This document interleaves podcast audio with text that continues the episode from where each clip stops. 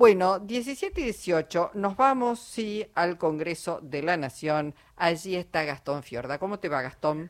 ¿Cómo estás, Luisa? Buenas tardes para vos.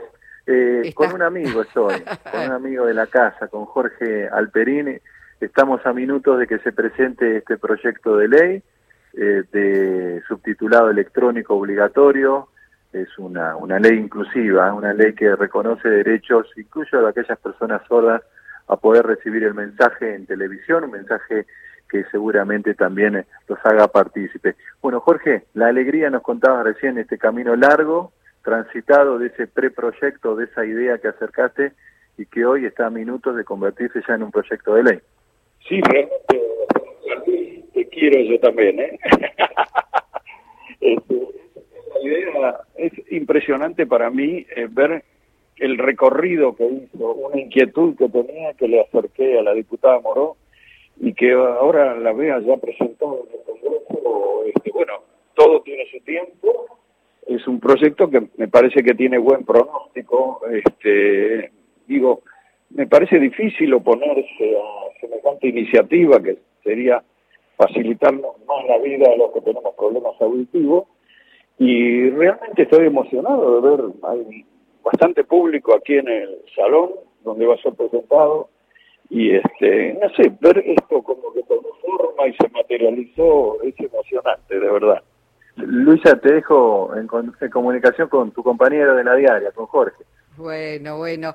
Jorge, después... Hola, Luis. Hola, hola. Después vamos a pedir que te tomen una te foto. escucho muy bajito ah, y en el ruido ambiente, pero bueno, lo que le decía a Gastón, estoy emocionado porque ver que se materializó, ya se presentó el proyecto, por supuesto que va a tener sus tiempos, los tiempos del Congreso y eh, probablemente tenga que tratarse en 2023 pero pero nada ya ya tiene ya está en marcha la cosa no así que estoy emocionado de verdad.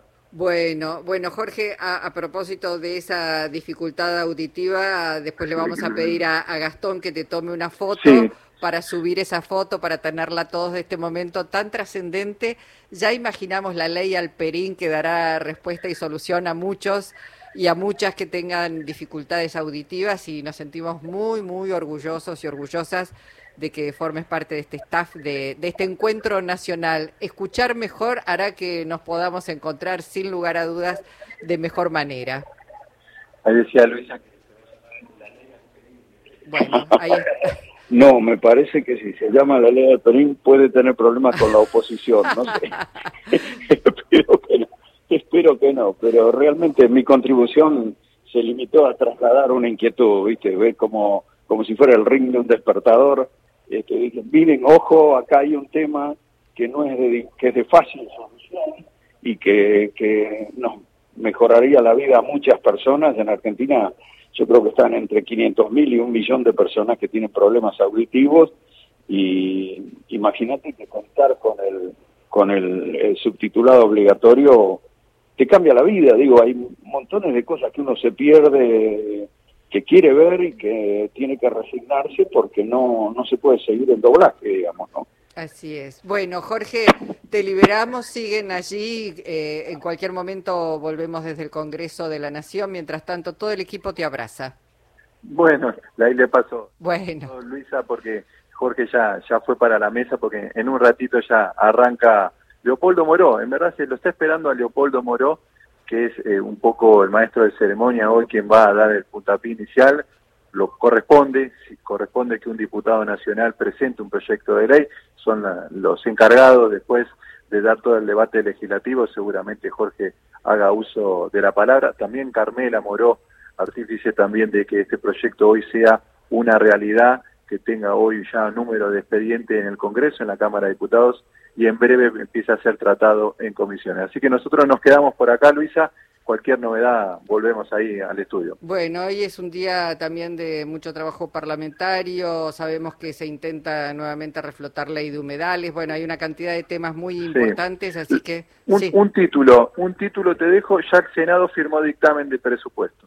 Esto ah. fue hace 40 minutos en un debate de dos horas entre los propios legisladores. Finalmente se pasó a la firma el dictamen de mayoría del presupuesto 2016, es muy probable que el miércoles 16 de noviembre se debata en el recinto y se convierta en ley el primer presupuesto de, Alberto Fernández, eh, porque los anteriores o habían sido continuidades o se lo habían rechazado, así que es un paso importante que da el oficialismo hoy en la Cámara Alta. Qué impresionante, casi gobernó sin presupuesto, impresionante, con presupuestos prorrogados. Bueno, Gastón, volvemos en cualquier momento. Cómo no, acá estaremos. Gracias, Gastón Fiorda.